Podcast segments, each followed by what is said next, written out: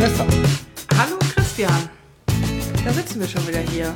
Ja, diesmal ohne Housekeeping. Das müssen wir ganz offen zugestehen und zugeben. Äh, Das holen wir dann später nach, aber es hat Gründe. Genau, weil wir sitzen nämlich hier und haben gerade eben die letzte Folge aufgenommen, nämlich die Folge Lernen, die für euch jetzt auch schon einige Zeit her ist, für uns aber nicht, denn das haben wir vor äh, einer Zigarettenlänge gemacht, die sich die, der Christian zwischendurch genommen hat. Der Grund ist, dass ich nämlich äh, eine Weile reise, nämlich nach Italien, wo ich jetzt gerade bin, während ihr das hört. Ich finde das toll. Ist natürlich schade, dass ich dich so lange dann nicht sehe. Aber deswegen machen wir das jetzt hier heute im Doppelpack.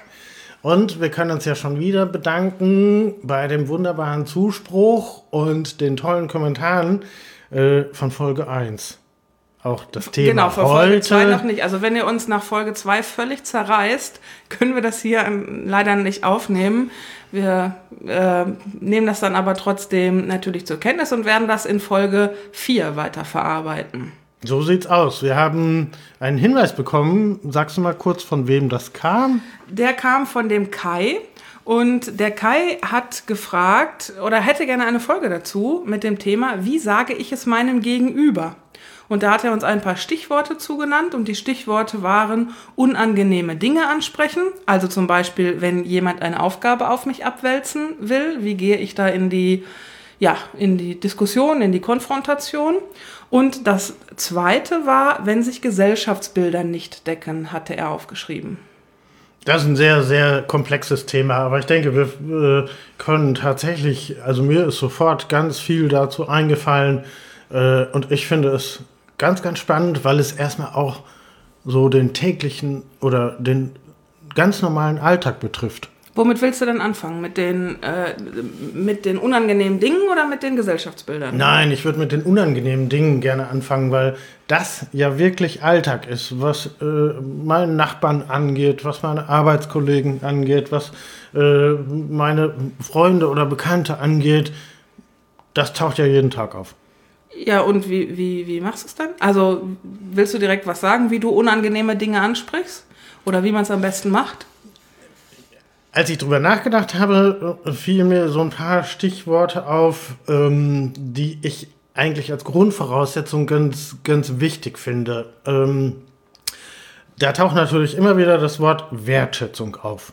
Soll heißen, ich kann jemandem etwas Unangenehmes sagen, äh, was aber wiederum die Wertschätzung ihm oder ihr gegenüber erstmal nicht einschränkt. Also die Trennung zwischen der Sache und der Person oder auch dem Verhalten und dem Menschen. Also dass du sagst, du kritisierst das Verhalten, aber du kritisierst nicht den Menschen, der dieses Verhalten hat. Genau, und das finde ich auch wirklich total wichtig, ähm, dass nämlich genau das in dem Moment auch rüberzuspiegeln. Aber Soll da haben ja heißen- viele Leute auch Probleme mit. Also die fühlen sich ja direkt dann angegriffen, wenn ich sage, ähm, du, das finde ich aber jetzt nicht gut, wie du das machst und dann geht sofort los. Genau, aber das ist tatsächlich, wo man ein Stück weit auch an sich selber arbeiten muss, äh, indem man das nämlich auch sehr klug voneinander trennt und sagt, ich habe dich eigentlich nicht weniger lieb, wenn ich dir jetzt sagen muss, dass ich es unangenehm finde, dass du das und das machst.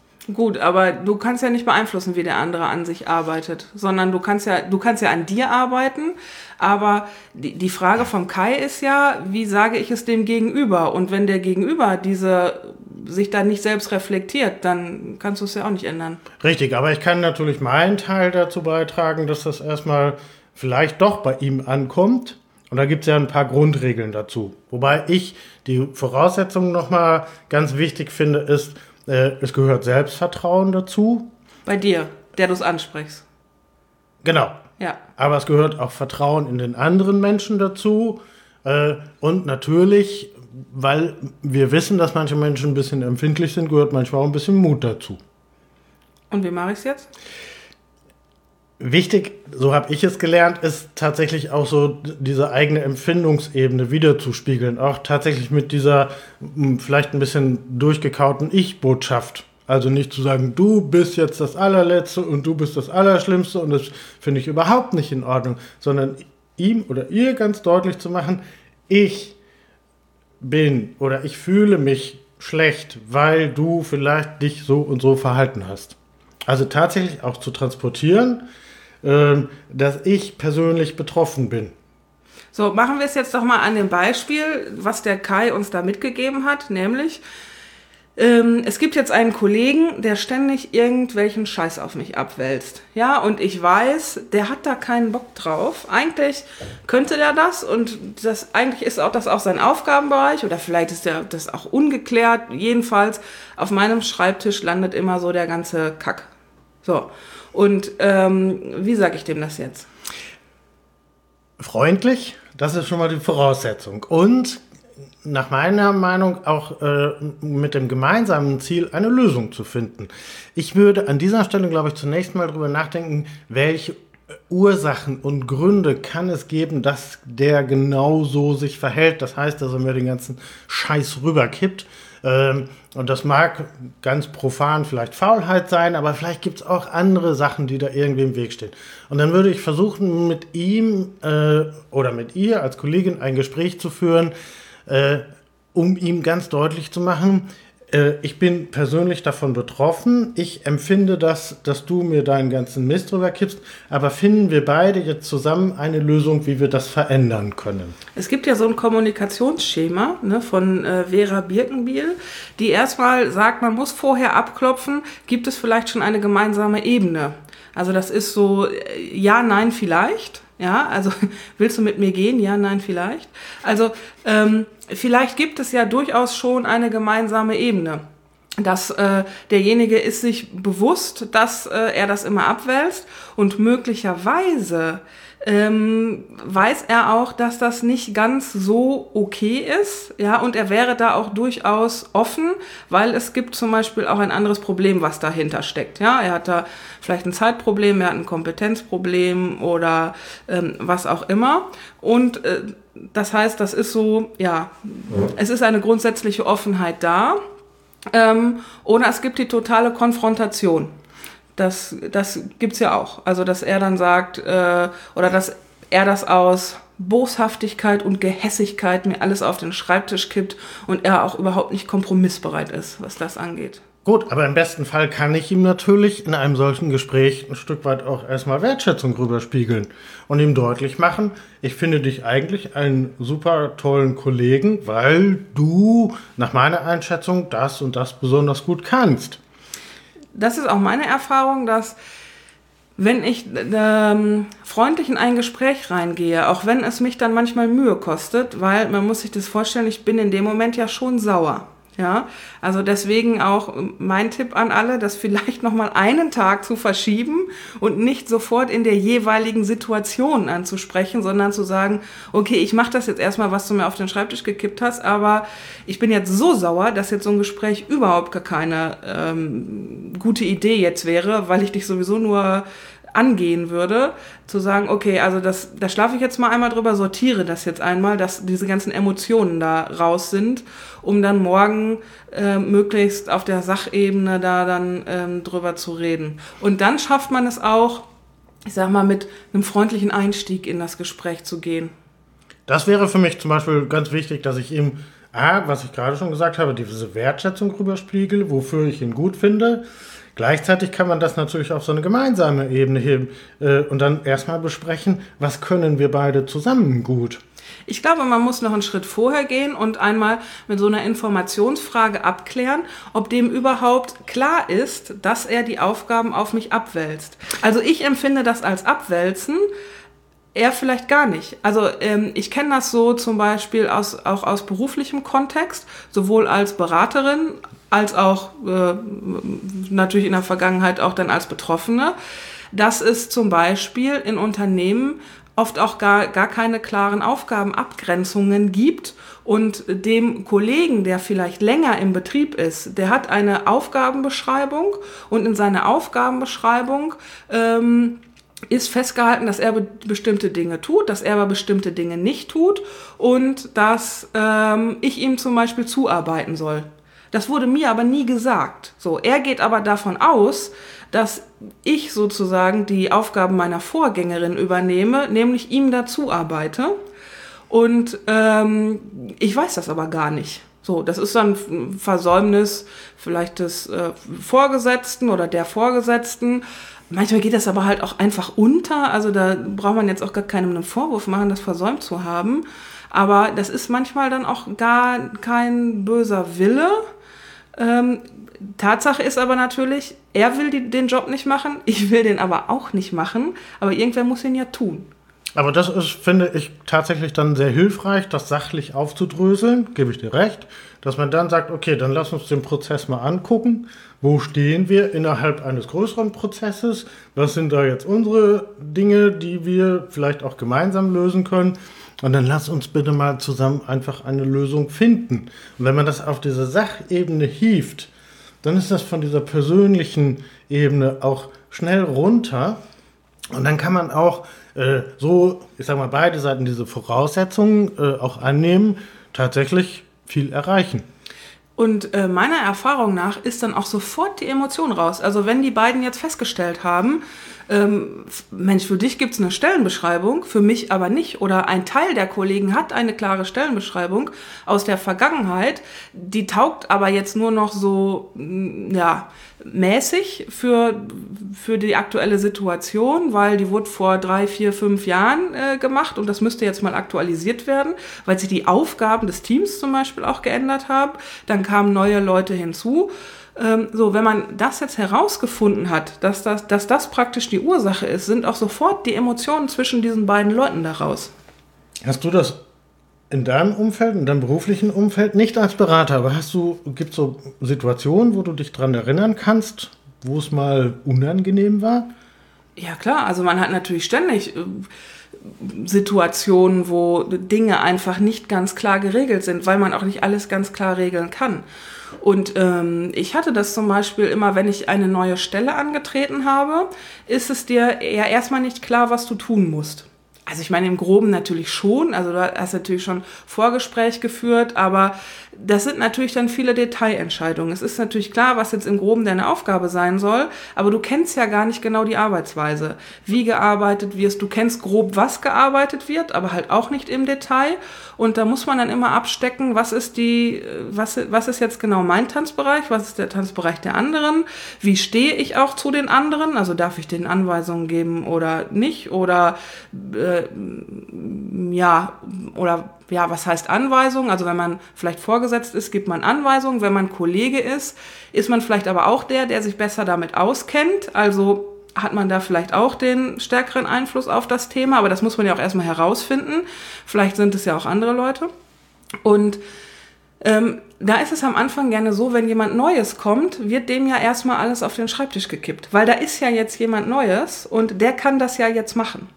Und das sind dann nicht unbedingt die Sachen, für die ich A vorgesehen bin und die mir B Spaß machen.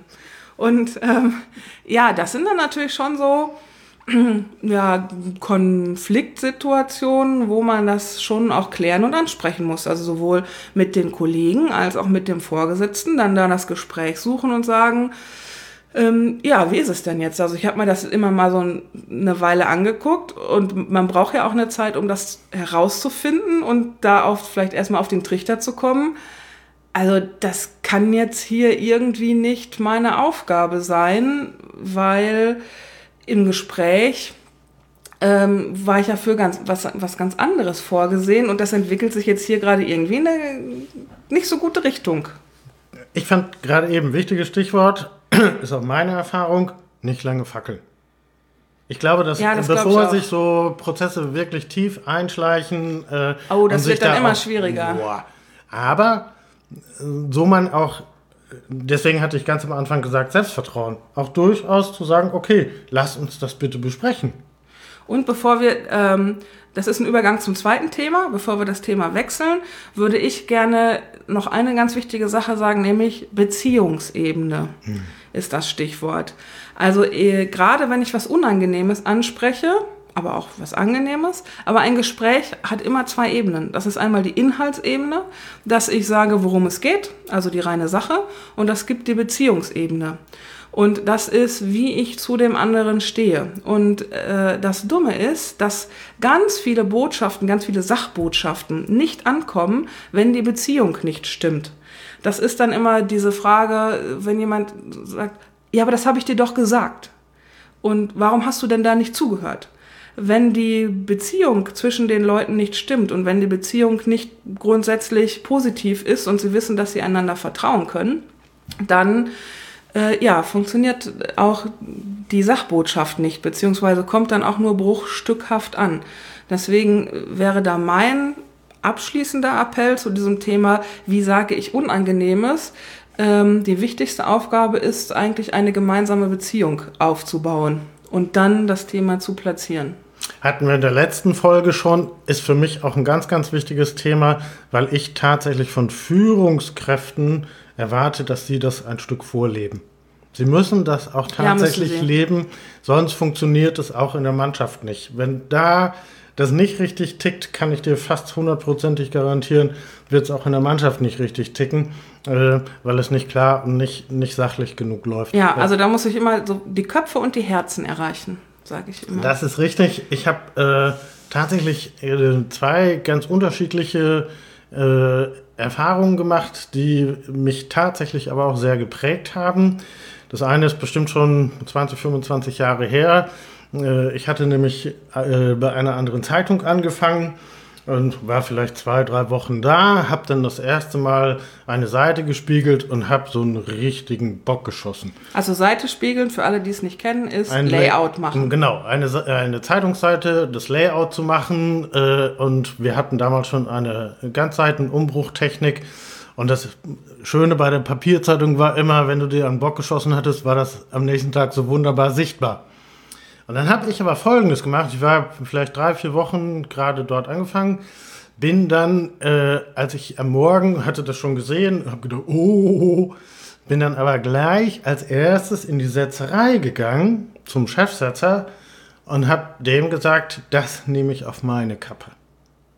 Da habe mhm. ich den Mist gebaut. Okay, das wäre sonst etwas, wo er dran gewesen wäre. Richtig. Auch, okay. äh, äh, und dann steht de, dieser nette Mann fassungslos vor mir und sagt, das hat noch nie jemand gemacht. Und äh, darf ich raten, in den nächsten drei Jahren konntest du mit allem zu ihm hinkommen und. Äh, genau ja. so war's.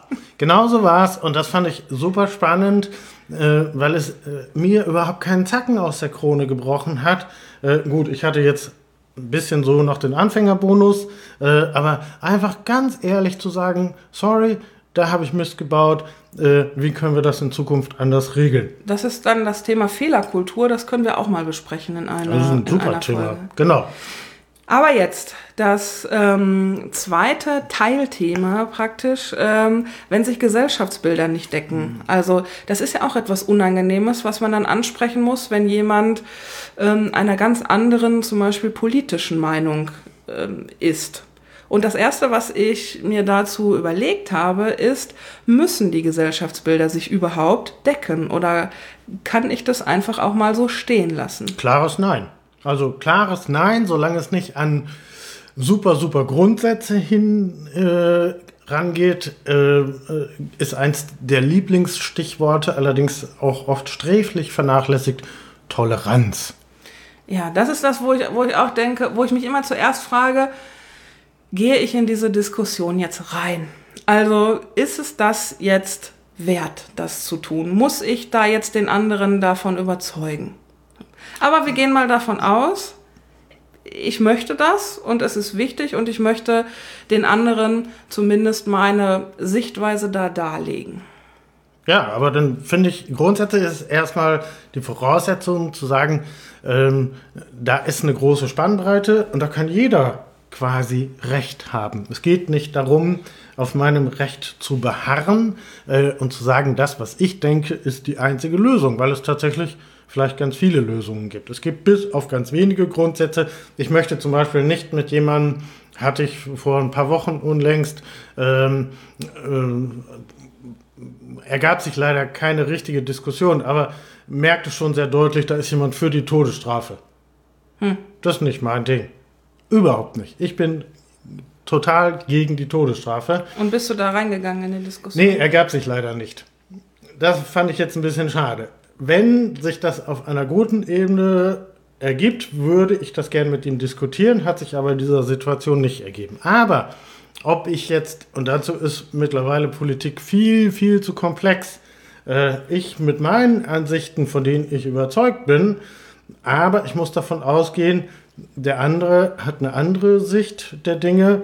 Mag auch sein, dass er richtig ist. Ich bin da nicht, nicht festgelegt. Und wenn ich das als Grundvoraussetzung annehme und offen in einen Diskurs hineingehe, dann kann das eigentlich immer eine spannende Diskussion werden. Was ich ähm, hilfreich finde, ist, dass man mit einer Frage startet. Also das habe ich so empfunden, dass ich einfach mal frage, eine offene Frage stelle, also keine geschlossene Frage, wo mhm. dann jemand mit Ja oder Nein antwortet und danach ist Ende, sondern eine offene Frage und zu fragen, warum denkst du das? Oder wie kommst du zu dieser Meinung? Oder was hat dazu geführt, dass du dieser, dass du dieser Meinung bist? So, das fällt natürlich, je nachdem, wie groß meine eigene Abneigung ist, ähm, da schon ein bisschen schwer. Ich kann das auch nicht immer. Also da muss ja schon das Setting und so meine Stimmung ähm, stimmen. Wenn ich dazu aggro bin, dann äh, funktioniert das gerade nicht. Dann ist lieber die Sache, wo ich denke, okay, diese Diskussion lasse ich jetzt mal liegen. Aber ansonsten da offen reingehen, weil der andere gibt mir ja dann auch Argumente. Also der gibt mir ja die Möglichkeit, der fängt dann an frei zu erzählen. So, und dann habe ich die Möglichkeit, mir eine Stelle auszuwählen, an der ich dann einhake. So, und dann kommt man ins Gespräch und das andere ist, ich habe direkt diese Beziehungsebene. Das heißt, indem ich eine Frage stelle und lasse den anderen erstmal reden, zeige ich ja meine Wertschätzung und mein Interesse. Ich höre mir ja erstmal an, was der zu sagen hat und das findet er in der Regel auch gut, weil er kann dann sein Thema auch platzieren und möglicherweise bekomme ich ja dann auch neue Ansichten. Also das ist ja auch nicht so, dass ich dann da immer an allem festhalte. Möglicherweise bekomme ich auch neue Ansichten oder ich gelange zu dem Punkt, naja, ich finde das immer noch nicht, das, was du findest, aber ich kann verstehen, warum du dieser Ansicht bist, weil du zum Beispiel eine ganz andere Biografie hast und andere Erfahrungen und dir andere Dinge widerfahren sind. Ich hab, du hast das ein bisschen beschrieben, auch was die Atmosphäre angeht. Was glaubst du denn, was dazu führt, dass wir vielleicht zu wenig politische Diskussionen, was solche Gesellschaftsbilder angeht, diskutieren? Was steht uns eigentlich hm, im Weg? Oh, was ist denn das jetzt für eine Frage? Ja, äh, keine Ahnung. Also ich empfinde nur und deswegen gucke ich auch keine politischen Talkshows mehr es regt mich so wahnsinnig auf. Du hast da immer dieselben Runden und alle wollen nur senden, senden, senden. Und äh, es findet überhaupt gar kein Diskurs statt, wo ich dann noch irgendwas lerne, sondern jeder gibt nur seine Meinung wieder. Aber deine Frage war ja, warum das so ist. Das, keine Ahnung, hast du eine Idee? Ein bisschen. Also ich glaube, dass. Dann, so stellst du Fragen, ne? Dann, damit, ich, äh, damit du deine eigene Meinung platzierst. Nein, weil. Äh, das ist jetzt ich, ein gutes Beispiel hier, Leute. Mag sein, ich sehe es jetzt nicht ganz so. äh, ich glaube, dass tatsächlich äh, wir äh, sehr häufig immer erst ein Stückchen an uns selber arbeiten müssen. Äh, diese Grundüberzeugung, deswegen fand, fand ich aber jetzt dein Beispiel mit was Talkshows, Fernsehtalkshows. Gut, ich habe den Vorteil, ich habe kein Fernsehen äh, dass wir äh, erstmal an uns selber arbeiten und da auch ein bisschen mehr Toleranz üben. Das heißt, bis auf so ein paar Grundsatzpunkte, ja, es gibt unterschiedliche Meinungen. Und die Frage ist, weil diese, diese Fernsehdiskussionen so verkommen sind, äh, gibt es nur noch so harte politische Lager und das ist mir zu häufig ein Entweder-Oder. Äh, dieses Absolute und das ist es alles nicht mehr tatsächlich, wenn ich genau hingucke, ist es so komplex mittlerweile und ich muss eigentlich so viel Wissen haben, um mir eine Meinung bilden zu können.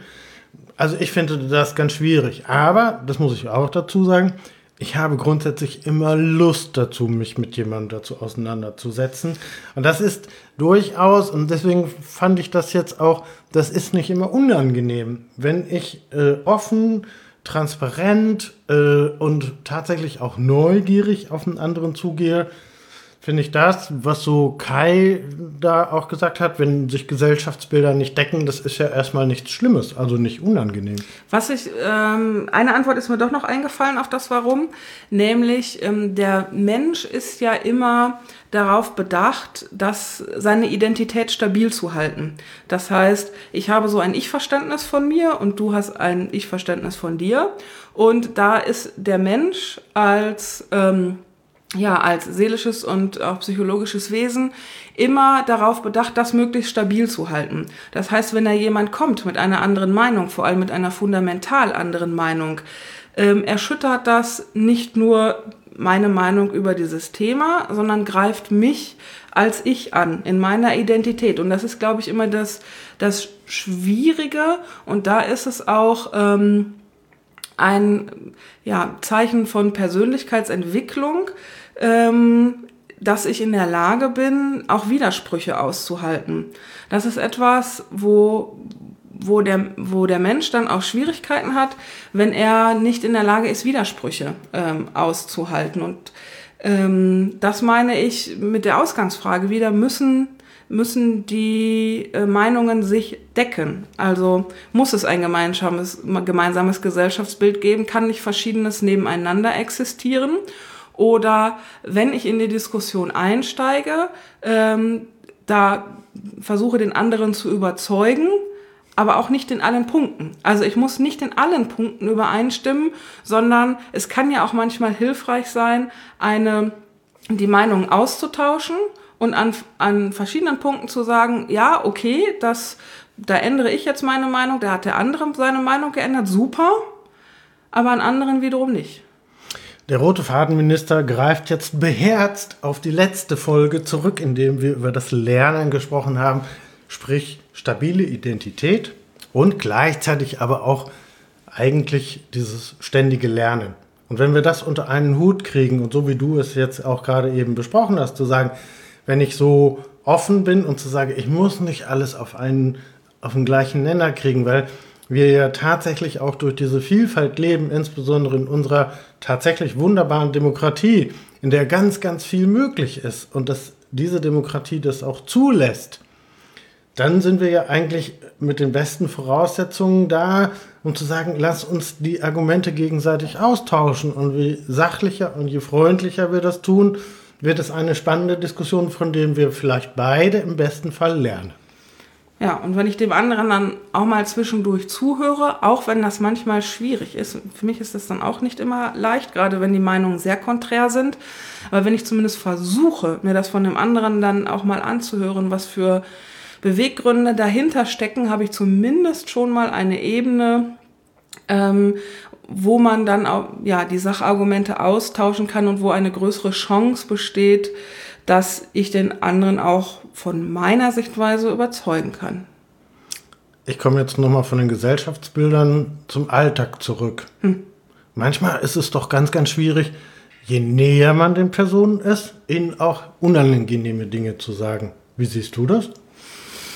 Das ist eine gute Frage. Ähm, ja.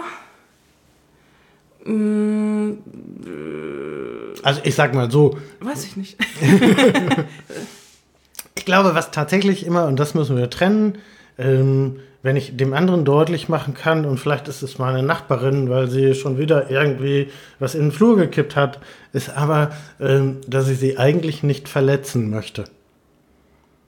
Ja, dieses, und ja, je bist, näher man aneinander ja dran ist, weiter, genau. Ne? Ja, also ja. ich will sie nicht verletzen. Und da ist es ja, manchmal ist es ja in der Familie noch schwieriger. Auch da möchte ich eigentlich niemanden verletzen, aber ich möchte einfach meinen Standpunkt deutlich machen. Muss jemand etwas Unangenehmes sagen sagen, ich, und dann ist diese Ich-Botschaft so wertvoll. Ich empfinde es tatsächlich als äh, ganz schwierig, wenn du immer deinen Müll in den Flur kippst. Du musst ja auch noch länger mit ihr auskommen. Das ist ja jetzt nicht so, dass sie danach äh, wegzieht, wenn du ihr das gesagt hast. Und das ist auch dann nicht so, dass deine Mutter nicht mehr deine Mutter oder dein Bruder nicht mehr dein Bruder ist, sondern du musst ja irgendwie weiter mit denen klarkommen. Ja. Äh, ja. Deswegen ist es, glaube ich, umso wichtiger, dann da nicht verletzend zu, zu agieren. Und auch gleichzeitig umso schwieriger, sich dann da ähm, in, ja, sich auch zurückzunehmen, weil man ja auch nicht so die Distanz dazu hat. Also ich glaube, die, ich muss immer ein bisschen erst drüber nachdenken, wenn du mir so schwierige Fragen stellst. Ähm, ich glaube, je mehr man auch emotional involviert ist in so eine Beziehung, desto mehr ist der andere ja auch Teil von einem selbst geworden. Und äh, deswegen, desto schwieriger ist es, ja, da mh, mm, gegen den, in dem Fall gegen den anderen zu agieren. Ich hätte, ja noch einen ganz, ich hätte ja noch einen ganz großen Wunsch. Hm. Können wir bitte mal das Wort Kritik durchaus und nur noch als positiv besetzen? Na, es gibt ja auch positive Kritik, aber das fällt immer so unter den Tisch, ne? Ja, aber warum? Woran liegt das? Ich merke ganz häufig, dass in dem Moment, wo ich, äh, das tue ich ja tatsächlich, jemanden kritisiere, ist es nicht, um ihn herunterzumachen, ja, das ist halt diese Identitätsgeschichte, ne? Dass jeder, mhm. dass man das halt auf sich bezieht, auf seine Identität und nicht auf die Sache. Genau. Aber wir können uns gerne darauf einigen. Kritik positiv. Nur noch positiv. Nur noch positiv. Gut. Wie wollen wir mit Kritik an diesem Podcast umgehen? Also es läuft so, ihr, also wir haben schon Feedback bekommen, wir bekommen das auf unterschiedlichste Wege. Also über Twitter, über Kommentare im Blog. Ich habe auch Mails bekommen, es haben mir auch Leute persönlich gesagt und ja, das sind auch alle, alles die Wege. Und ähm, ja, wir, wir antworten auch auf die Kritik und das fließt auch ein in den Podcast. Also wir bewerten das, wir besprechen das. Also wenn es zu mir kommt, dann sag ich dir das und dann sagst ja, und dann tauschen wir uns darüber aus und dann ja, überlegen wir uns auch im Kontext der anderen Kritik, die wir bekommen. Also das ist ja durchaus widersprüchlich. Die einen sagen, boah, super, die anderen sagen, na, das war aber schlecht. Und das, aber wir nehmen das, ja, wir klar, nehmen wir das nehmen gelassen, das äh, wir nehmen das auf und wir freuen uns natürlich auf eure positiv, also wir sind positiv gestimmt, was Kritik angeht, selbst wenn sie ja. schlecht ist oder wenn ihr meint, wir sind nicht so super. Nur zu.